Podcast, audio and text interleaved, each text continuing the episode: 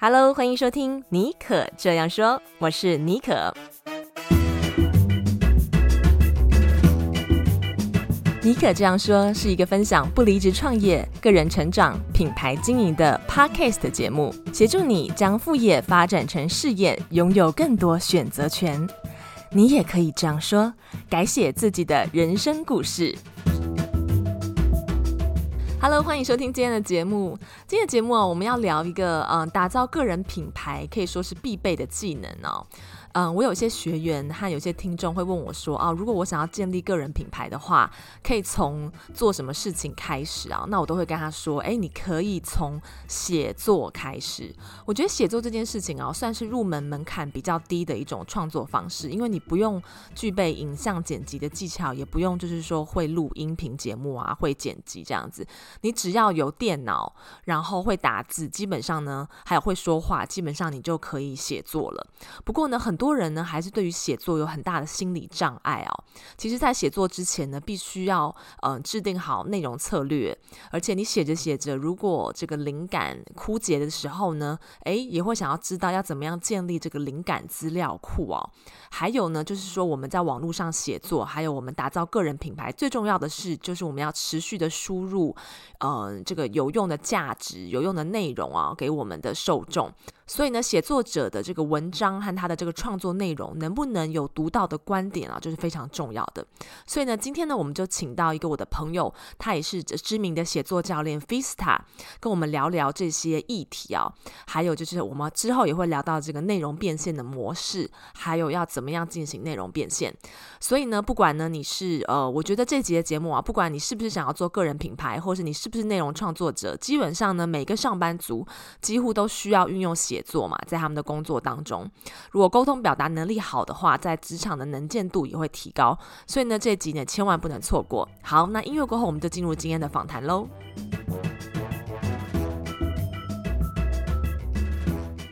Hello，尼可你好，大家好，我是 Vista，很高兴来上尼可的节目，来跟大家聊聊我的新书《文案力就是你的超能力》。哦，这本书呢，我有在访问之前特别把它呃拿出来看，然后我觉得这本书真的是干货很多，而且 Vista 就完全不藏私啊。就是他是很知名的文案教练，而且也出过很多本书。那我觉得这本书呢，就是好像把你的那个十八般武十八般武艺啊，都放在这本书里面了。真的是，如果你对于写文案还有写作有兴趣的朋友，或遇到卡关的朋友，那我觉得这本书呢，有可能就是打通你任督二脉的一本非常好的书。嗯，因为这本书真的内容非常的丰富啊，你可不可以先帮我们抓出文案力就是你的超能力这本书的，以作者的观点来说，你觉得三大精华点，就大家看完这本书啊，这三点一定要带走。好，那我想哈、就是先来跟大家聊聊为什么我要写这本书啊。其实很多人有写作的需求，那当然也有些人是喜欢写作。那其实现在坊间啊也有很多的书籍啊跟相关的课程在教写作。那么为什么我还要谈写作呢？就是因为我发现了大家的需求跟一些盲点，所以我在这本书里面，呃，有总共有九个章节，但是主要的话，我觉得一开始我先帮大家拆解了大家会遇到的写作的盲点，哈，会或是会踩到的一些误区，我会告诉大家说，诶，可以怎么样走出迷雾森林，不用再害怕写作。再来呢，我这本书里面有一个主轴，我会教大家用。FABE 这个销售法则来写出铿锵有力的好文案，因为很多人都需要写文案，或者写部落格，或者写社群贴文，但是可能大家写来写去就觉得没梗，或者写来写去很难以吸睛啊。所以呃，我在这个这本书的第四章，我也跟大家提到怎么样用 FABE 销售法则来写出让人有感的文案。那么再来哈，就是我会建议大家要拟定内容策略啊，因为很多人。一听到要写文案或者是要做简报，可能马上就把电脑打开，马上就开始 Google 搜寻了，开始找资料。那当然这样做哈也没什么不好的，但是我觉得这样做可能效率不是很理想，所以我会建议大家可能要先去思考，你要先有一个自己的策略，那才能够哈去规划出你的大纲，进而写出让人有感的文章。所以这个大概就是我们这本书三个主要的特色。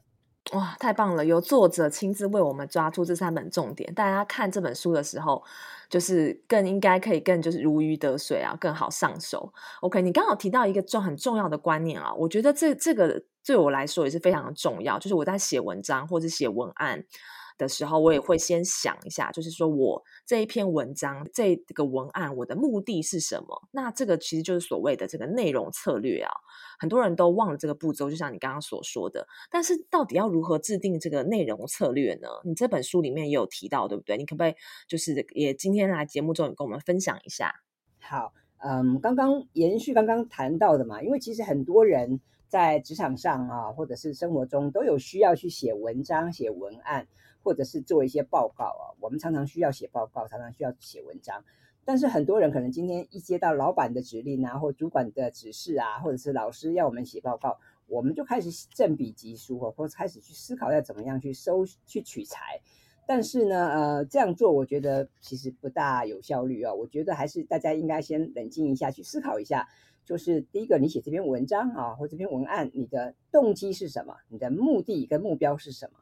再来呢，你的这篇文案哈、啊、是写给谁看的啊？举个例子来讲，好比说贵公司，如果你们是销售手机的，那当然你们的客户有可能从大学生到从从学生世代到上班族啊，到这个新手爸妈到银发族，这些可能都是大家的受众。但是呢，我们在写文案的时候，你还是要去思考一下，你在写文章的时候，你要去想象是谁在看我们的文章，我们的这个文章哈、是主要是写给谁看的。因为呢，不同族群的人，他们对于这个文章的想法是不大一样的啊、所以，所以虽然都是可能是手机的用户，但是想想、哦，大学生跟上班族他们的需求就不大一样。所以，我会建议大家，这个在拟定内容策略的时候，除了一开始我们前面谈到你要注意你的目标跟动机之外，我也会建议大家要好好去想想清楚，你的目标受众是哪一个族群。那他们对什么东西感兴趣，或者是他们平常喜欢造访哪些网站啊？他们偏好的消费内容是什么啊？甚至是他们大多会会在哪些社群平台啊、呃、去做一些活动跟分享呢？这个当然也会影响到我们后面啊在撰写文章时候我们的一些策略面的一些发想，这当然有很大的关联。那当然最后当然你可能要去思考一下，那我们写的文章之后，你要怎么样去瞄准大家的想法，让大家愿意哈、能够按照我们的想法去做这个事情啊，去买这个产品，这当然是很重要的。所以，我们谈到内容策略哦，在我书上有提到，有三个元素。第一个元素就是目标跟动机，那么第二个元素是锁定目标受众，第三个要瞄准啊利基市场啊，这是三个元素，提供给大家做一个参考。嗯，哎，我觉得非常的棒哎，因为与其就是你没有先冷静下来，去先去把这三点给想好，就直接投入在写作当中，你最后写完的东西有可能没有办法达成你原本的写作任务或是目标，那就很可惜，就等于白写了嘛。对不对？OK，我自己现在就是做做这个，嗯，就是写文案的时候，尤其是有时候会接业配嘛，那那个厂商都会有任务啊，比如说哦，我这一次我是希望可以提高这个品牌知名度。好，曝光度，那有些它就是导购、团购，那这个这个目的就非常的不一样。那你写作时候的这种用语啊，还有要强调的商品的这个特质，还有说话语气，以及最后的 call to action 都非常的不一样。对，所以我觉得这本书里面它，它有一个，我觉得你提到一个很棒的一点，就是说要怎么样，嗯、掌握顾客样貌的这个三个策略啊。就是说，让大家可以更知道怎么样精准描述你的受众。就是我们写作之前，要先把，呃，不是写你想要写的，就写作不是自己写爽，是要知道说你的受众、你的读者他们想要看什么，他们需要什么，就是需要这样子的换位思考啦。我觉得，所以就是我觉得这也是这本书里面提到一个非常精华的概念。好，再来这本文案力就是你的超能力，还有提到另外一个我觉得很有趣的。呃，观点叫做建立灵感资料库，因为我们都知道很多呃写作者啊、内容创作者最怕遇到的就是。哎，长思枯竭，就是没有没有灵感，不知道写什么。尤其是如果你是社群小编的话，你常常需要每天都要产出可能两到三篇的文章，那真的就是一下子那个你的那个水位就是降到最低哦。所以你就是跟我们讲说，平常你就要建立灵感资料库。诶，那可不可以跟我们谈一下？比如说以你自己，你是怎么样建立灵感资料库的呢？好，呃，这个意题目很有意思哈，因为我也觉得说，我们每个人都需要建立自己的灵感资料库。虽然现在啊，，Google 搜寻引擎很方便啊，Bin 啊也很方便，好像我们随便呃。打一些关键字哦，就可以找到一堆的资料哦。但我觉得我们每个人身为创作者或者行销人，真的还是很有必要建立自己的灵感资料库。那么我建议，我可以跟大家分享一下我怎么做啊。那么我常常觉得，就是我们做行销的人呢，我们必须要有很充沛的好奇心，我们必须要时常关注人群，观察市场。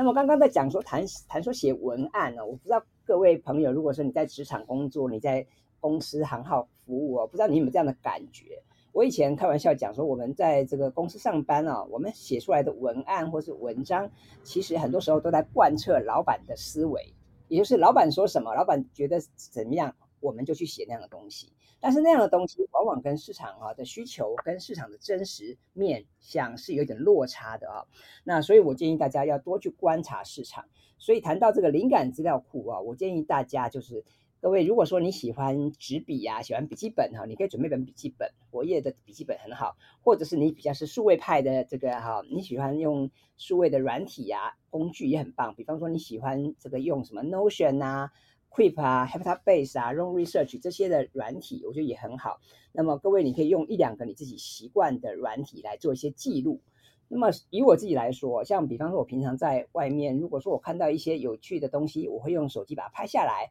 或者是有人发传单给我啊，然后我会我会拿下来，那么我会去看一下上面的一些东西跟素材。那当然，在网络上哦，我们看到的一些很好的有文章啊，或者是一些 DM 等等，我也会把它记录下来。那么我们刚可以可以说用到刚刚提到的那些软体，比方像 Notion 啊、Heptabase 啊等等的这些笔记软体哦，你就可以把它分门别类的把它存下来，而且呢，你还可以给它下一些标签。啊，我觉得这个方式其实帮助大家建立自己的一套体系。那么你以后在搜寻资料的时候，你就不用怕找不到，因为 Google 搜寻引擎啊虽然方便，但是很多时候我们临时要找是找不到的。所以我会建议大家，如果说你自己能够有一个很好的习惯，你平常就把你关注的一些事情，喜觉得有趣的哈，或者是觉得可能有以后派上用场的部分，你就把它。存下来，那么我觉得这个其实是很好的做法，而且你可以随机的去翻阅过去的一些资讯，有时候也可以给你很多的灵感。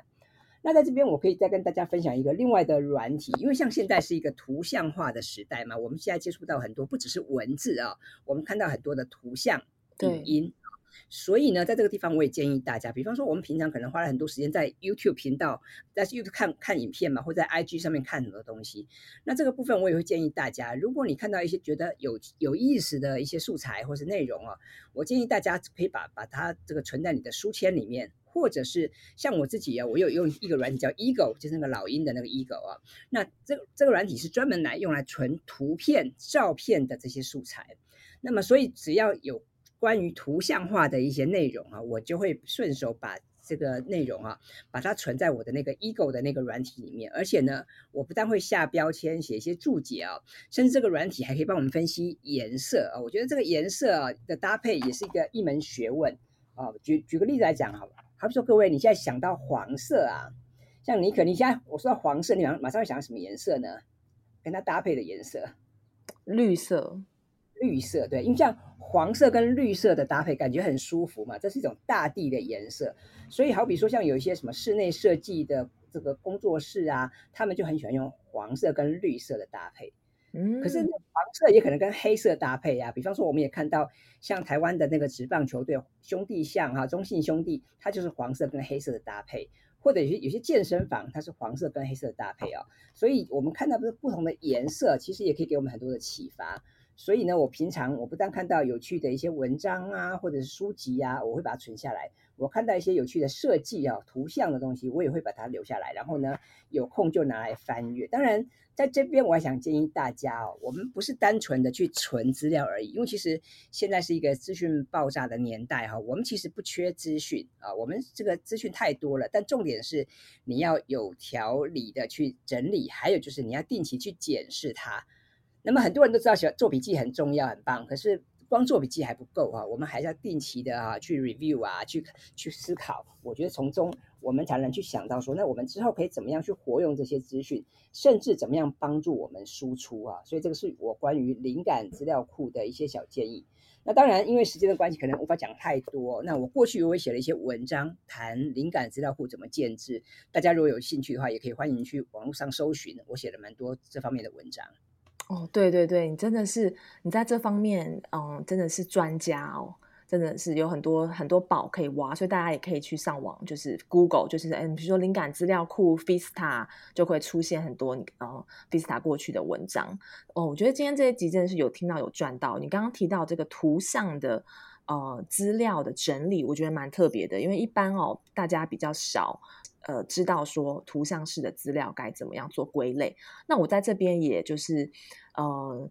就是你刚刚你抛出橄榄枝了嘛，那我就也稍微分享一下我自己是怎么样建立我的灵感资料库。那我的方式是说，我会呃在很很久之前，我确定就是说我这个我的利基市场是什么之后，然后我要写的内容主轴之后，我的内容主轴目前大概就是四个方向。第一个就是我还是写旅游，因为我是用我是写旅游起家的嘛。然后第二个就是我会讲不离职创业，然后第三个我会讲哦，我现在微型创业的一些历程，还有一些我看到的一些案例。然后第四个哦，我会讲个人品牌经营，对，所以有分这四个面向。然后我就会把这个四个这四个大的主题，我会平常会放到丢到一个那个 Google Doc 上面，Google Doc 里面。然后我只要有任何生活当中随时看到有跟这方面，比如我看到书啊，看到一句话啊，看到一个图像，然后勾起了我的一些新的想法、新的灵感，我就会把它快速的把它归类在我这个四大主轴内容主轴的下面，就把它列点式的把它列出来。然后就是，哎，久而久之，它就这个清单就越来越长。所以，当我要开始创写文章，或者说我要嗯写社群贴文，嗯社群贴文的时候，哎，我就直接。回到我这个灵感资料库里面去，呃，截取上面的元素，就不用从头开始想这样子，我觉得还蛮快的，就跟大家分享一下我的方法。那我觉得刚刚 Vista 的那个方法也是很也是很棒，这样子。有一句话叫做那个好记性不如好笔头啊，对，所以刚刚 Vista 又跟我们分享说，你平常随时你就要了解说你自己是数位派的还是传统派的，你就可以用用你的笔记本，或者是说用你的数位的软体，然后做一个你资料的规划。记下来之后呢，把这些灵感和资讯记下来之后呢，还要能够使用活用，这才是最重要的。好，那我觉得，嗯，在嗯写作还有一个很大的、很重要的一件事情啊，就是你有你的这篇。文章，你的作品有没有一个独特的观点呢？因为如果你写的文章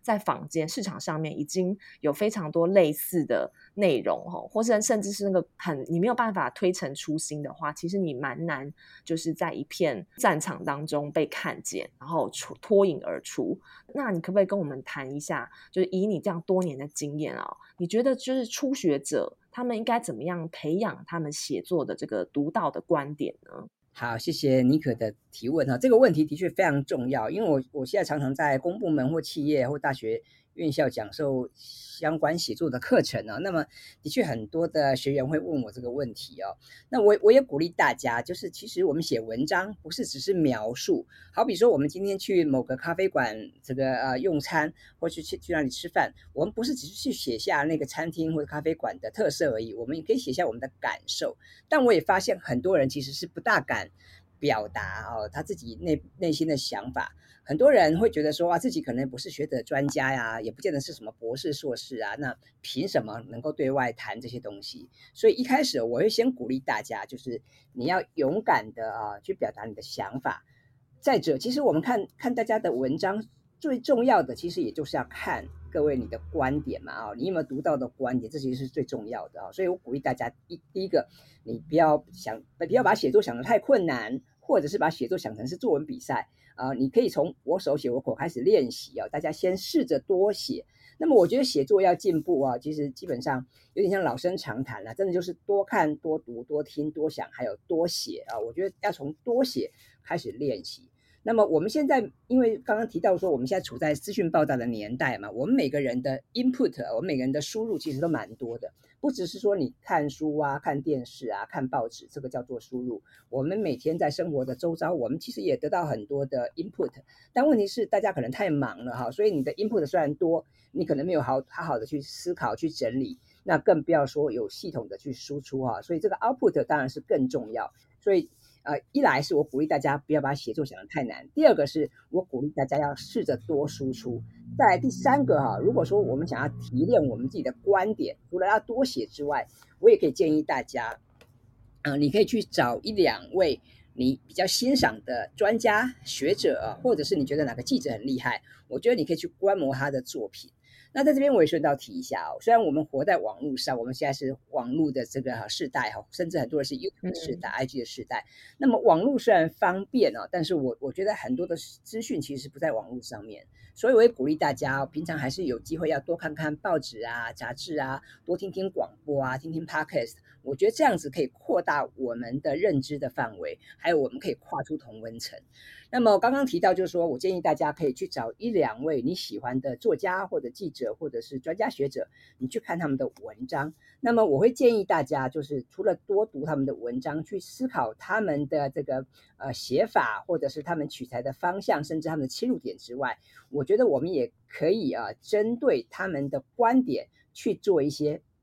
啊，思辨，或者是甚至试着跟他们做一些对话。那么，我觉得通过这样的方式，可以帮助我们自己很快的提炼自己的想法跟观点。好比说，各位，如果你现在喜欢看书的话啊，那么我觉得我们不只是去看作者写的金句啊，我们很多人喜欢在书上画线嘛。针对那些我们看了很有感觉的呃地方，我们会画线，会折页啊，这当然很好。但是我也会建议大家，其实有的时候我们看到一些觉得怪怪的地方，或觉得好像嗯，好像我们的想法不太一样的地方，我觉得这个地方也特别需要注意啊。所以我们可以通过这样的方式来跟作者对话，甚至我们可以去思考哦，我们怎么样去提炼自己的想法。那当然也有很多人会觉得说，哇，这个我可能不是专家学者啊，那我的观点如果表达的不好，或者是有如果有错怎么办？我觉得也不用太担心哈，因为呃，其实你写错没关系呀，我们就修改，我们就更正就好了。那真的需要的话，我们也可以道歉嘛。我觉得这个其实是不是很严重的事情啊，所以我鼓励大家还是要从多看、多听、多想、多写开始，然后呢，试着去找出你自己喜欢跟习惯的这个方向，然后去设计出你自己的风格。我想这个是我们写作的过程中需要去注意的部分。对，哎，你刚刚提到一个关键字，就是风格。我觉得写作者除了要能够树立一个独特的观点，如果能够建立起自己的一个行文的风格啊，这也是非常重要的。那你刚刚提到的那个培养独特的、独到的观点，我自己有一个方法，就是哎，也跟 Fista 讨论一下，就是你看看你觉得这个方法怎么样？就是我自己是说，嗯、我会去告诉我自己说，不要害怕去挑战。写作者的观点，比如说你刚刚说要鼓励大家多看书报杂志，或是嗯看一些书，然后我就会问我自己说，哎，这个作者他在这篇文章他的核心观点是什么？然后真的是这样子吗？就是其实你只要问三个字，真的吗？哎，你就会有一个自己的想法出来了。因为我们每个人一定会对事物有一个不同的想法嘛。这是一个很好的方法啊，所以我也鼓我也鼓励大家要多问为什么，你要对这个世界。如果我们觉得很多事情都是顺理成章啊，都是习以为常，那么其实这个世界就比较平凡了，就比较没那么有趣了哈。所以我我鼓励大家，你要多问为什么啊。那当然提问本身也是一个技巧，了哈那我觉得这个部分是大家都可以尝试的。嗯，真的多提问，多问为什么？真的吗？诶，你就可以这样，你就可以去呃反复的推敲这个作者的观点。那你到底你的想法是什么？然后你就可以把它列出来，或者是说你在看看，比如说我我们要写一篇个人品牌的书。呃，个人品牌的文章，那你去看了两三本的书，你就可以比较说这两三本书作者他的观点是什么，然后你把它列出来，然后找到这些观点当中的差异，然后以及这些观点当中有没有什么 gap，他们还没有讲到的重点，诶，那你的文章也许就可以从这个角度切入，就是会有一个比较不同的一个一个视角这样子。好，那我还现在还想要谈一下，因为你刚刚提到那个写作风格哦。对，像是我觉得你的写作风格就是很精炼，呃，资讯很丰富哦，但是行文的那个嗯风风格又是还蛮就是蛮像对话的感觉，然后又很精炼。那你自己是怎么样嗯摸索出你的呃写作风格？还有你给大家的这个建议呢？要怎么样写作者要怎么样找到自己的写作风格？好的，呃，我想哈，我们做行销也好，写文章也好，我觉得我们要认识自己很重要。那每个人有每个人的人格特质，比方有些人很活泼啊，有的人比较内向，有的人比较拘谨。那么我觉得我们如果能够知道自己的长处或特色，我觉得很好啊。那么所以以我自己来说，我我就会觉得说，嗯，在沟通的过程中，应该要让对方能够很快的 get 到我们的重点嘛。所以像我现在写文章，基本上我会比较要求能够浅显易懂。不需要花太多的这个啊心思就能够理解我的想法。那当然，如果说今天我们是要做文学创作，你要我写用一些这个华丽的词藻啊，这当然我也没问题。毕竟我以前是写小说的嘛，所以这当然没问题。但是如果说我们现在一般在写部落格、写社群贴文哈，或是做一些文案的话，我觉得就要看目的而定。所以在这个地方，我会我我觉得说，我们先看看自己的特色是什么，我们的优点是什么，还有就是我们的目标受众他们会喜欢什么东西。我觉得这个很重要。那么我可以举例子哈，比方说像我过去在媒体服务，那么我们看过很多同行啊，很多记者朋友他们写的文章，你就会发现每个人的强项不一样。比方有些人很会说故事啊，他们在描写人小人物的这个背后的故事，会看得让让你很感动。也有些人他是。数理很好，所以他很擅长哈，从数字里面去找到一些一些有趣的一些素材。所以我觉得我们也看看我们每个人的强项是什么，或者你的特色是什么。你是一个比较暖心的人吗？还是你就是一个比较理性的人啊？我觉得都很好。那慢慢的，我觉得你多写啊，多观察，那么可以去找到适合你自己的方向。当然，还有一点就是，我们也可以锁定我们要关注的利基市场了哈。那么我我举个例子好了，比方说我们很多人。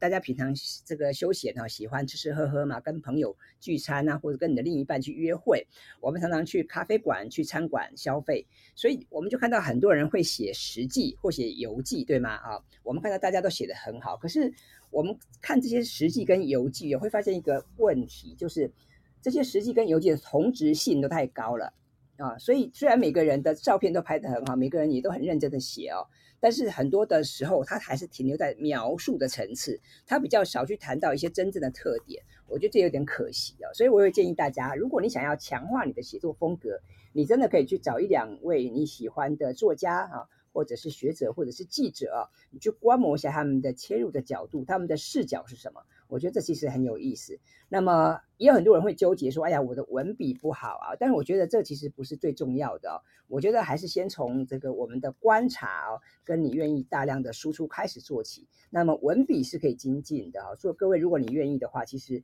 呃，我们是有方法，是有是有步骤，可以慢慢的协助你把把文笔练好。但是我想，我们写作是沟通表达的一环嘛哈，所以重要的是你第一个要让人家看得懂。人家愿意看，人家愿意听。第二个，他能够听得懂、看得懂。再来是能够愿意哈，让跟你要有一些互动哈，然后产生一些共鸣。我想这是我们写作的一个流程。那很多人在谈文案写作都知道所谓的行动呼吁嘛，call to action 嘛。我想这个行动呼吁也不是只是单纯在文章里面写哦，快来买哦，快来用哦，这样大家就会来了啊。所以这里面当然需要有一些铺陈，需要有一些呃规划。那这些东西当然就是呃比较完整的部分。所以谈到写作风格哦。我也我也觉得说，现在的我们的资讯实在太多了哈，所以其实呃，除非说你有把握，每次你都是第一个分享的人哈，都是你的速度特别快，否则呢，呃，你很难去抢到先机。但是我想，速度是一回事，但是我想我们更重要的是我们的风格是什么，我们的特质是什么。我想这个部分更值得我们大家好好的去思索啦。那你怎么样让你的文字哈是很精准的，是很清楚的，或是很浅显易懂的？我想这个部分可能是。我更希望大家哈，就是如果你有兴趣的话，可以从这个地方开始练习，让大家能够很快的去了解你的重点哈。那这样子才能够吸引大家，能够去花一点点时间把你的文章看完，甚至呢，愿意跟你有一些互动。对，在怎么样在文章的一开始，或者是说用精简的。这个句子把你文章的重点先说出来，我觉得很重要。因为你刚刚说现在是一个呃网络时代嘛，大家注意力都很稀缺，所以这真的也是，尤其是些网络写作，我觉得你不要就是把那个重点 放在最后一段哦，因为很少人会真的滑那个网页的时候，会真的是从头看到尾，大家都是先看标题嘛，再看第一段，所以标题跟第一段哦非常的重要，我觉得。还有刚刚 Vista 有提到一个，就是如果你可以，就是如果是初学者的话，可以找一些嗯。你喜欢的、欣赏的作家，或者是呃记者他们的文章来看。像我刚开始写呃饮食和旅游之类的文章的时候，我也是大量找我很喜欢的作者的文章来看。那我觉得这也是对我有很大的帮助。就是你一开始其实是可以先从一个观摩跟模仿开始，然后你写多了之后，自然就可以建立起来自己的风格。所以多写还是很重要，我非常同意。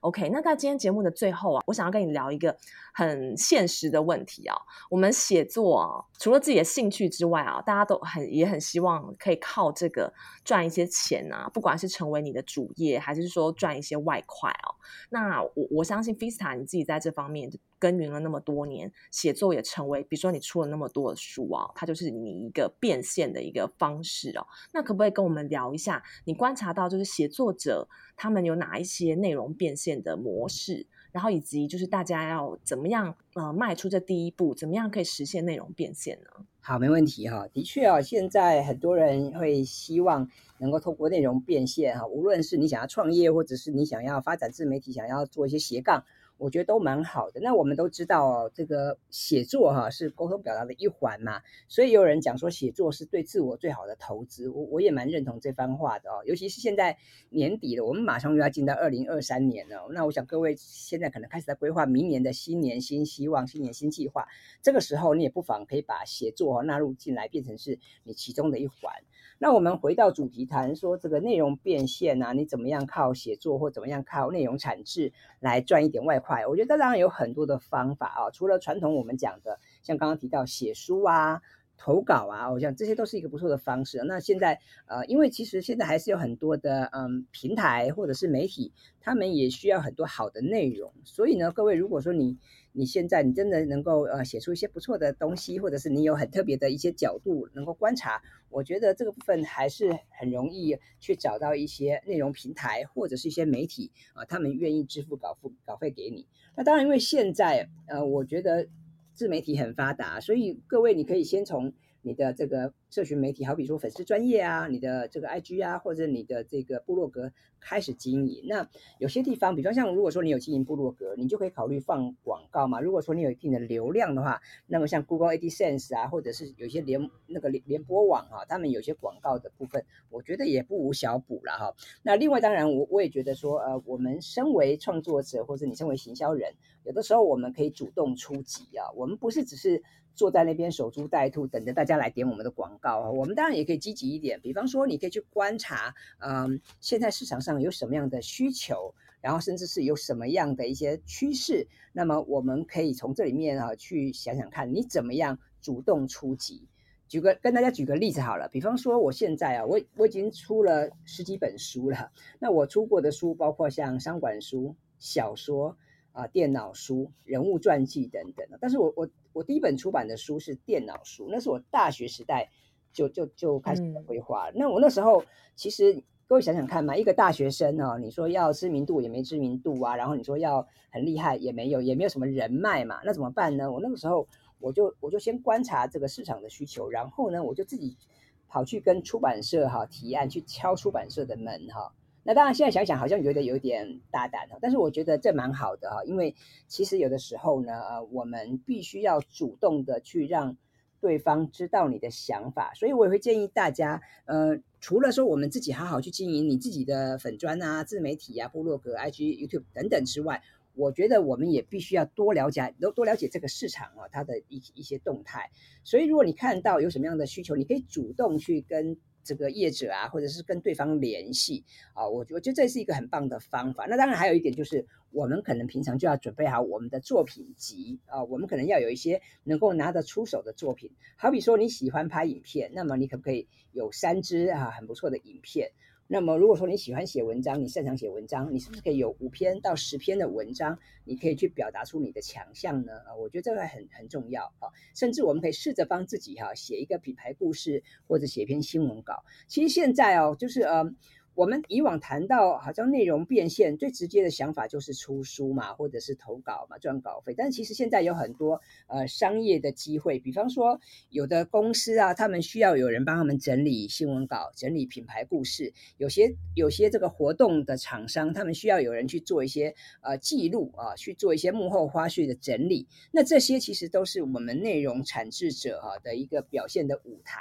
啊，所以呢。我觉得呃，这个部分其实还有很多的发挥空间。那当然，很多人会觉得说，哎，我们台湾这个市场小啊，可能不如欧美哈，或者不如对岸啊。但是我觉得，当然台湾市场小，这个、这个是事实没错。但是其实我们还是有很多的机会啦。那我觉得这个部分大家可以多去想一想。所以我觉得我们要把自己准备好，一来是我们在我们自己内容产制的部分，我们要把我们的文章啊、我们的影片啊啊，把它做得尽善尽美，这当然是对的。再来，我们还是要去思考说，那这个市场现在有哪些的机会，哪些的缺口？所以我们谈回来哈，今天谈到我的这本书，我在这本书里面我就谈到这个内容策略嘛。为什么我说这个做事一定要先有策略？因为策略是最重要的。很多时候大家都只把重点放在文笔呀、灵感，其实那个是比较是战术的层面。我还是建议大家要先从战略面做起。所以讲回来，如果今天各位你想要透过内容变现，你希望透过知识哈来能够赚点钱的话，我觉得很好。那么你就要去先盘点一下。